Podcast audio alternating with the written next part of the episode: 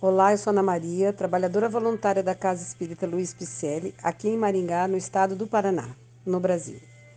Estou fazendo a leitura do livro Coletâneas do Além, ditado por diversos espíritos amigos através da Lavra Mediúnica de Francisco Cândido Xavier.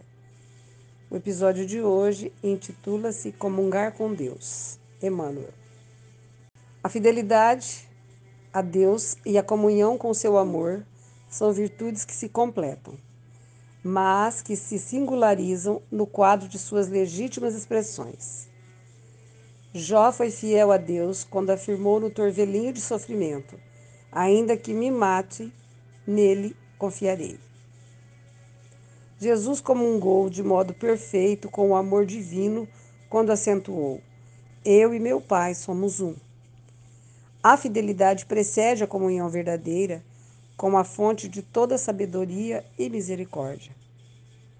As lutas do mundo representam a sagrada oportunidade do homem para que seja perfeitamente fiel ao Criador. Aos que se mostram leais no pouco, é concedido o muito das grandes tarefas.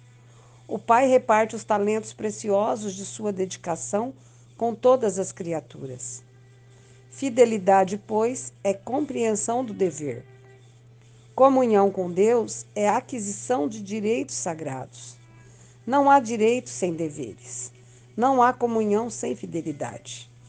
Eis a razão pela qual, para que o homem se integre na recepção da herança divina, não pode dispensar as certidões de trabalho próprio.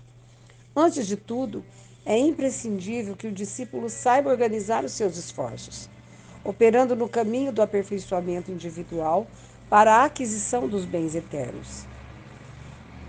Existiram muitos homens de vida interior iluminada que puderam ser mais ou menos fiéis. Todavia, só Jesus pôde apresentar ao mundo o estado de perfeita comunhão com o Pai que está nos cajus. O Mestre veio trazer-nos a imensa oportunidade de compreender e edificar e se nós confiamos em Jesus, é porque, apesar de todas as nossas quedas, nas existências sucessivas, o Cristo espera dos homens e confia em seu porvir. Sua exemplificação em todas as circunstâncias foi a do Filho de Deus, na posse de todos os direitos divinos. Justo reconhecer que essa conquista representou a sagrada resultante de sua fidelidade real. E Cristo se nos apresentou no mundo em toda a resplendência de sua glória espiritual, para que aprendêssemos com ele a comungar com o Pai. Sua palavra é a do convite ao banquete de luz eterna e de amor imortal. Eis porque, em nosso próprio benefício, conviria sermos perfeitamente fiéis a Deus, desde hoje. Querido amigo, o texto nos convida a comungarmos com o Pai, a sermos fiéis e pacíficos nas horas difíceis, na nossa caminhada, a entendermos que o pouco de hoje, com gratidão, será muito no amanhã. Peçamos ao Pai sabedoria para cumprirmos os nossos deveres, para conduzirmos da melhor forma as dificuldades que encontramos no nosso dia a dia. Sejamos fiéis a Deus, hoje e sempre.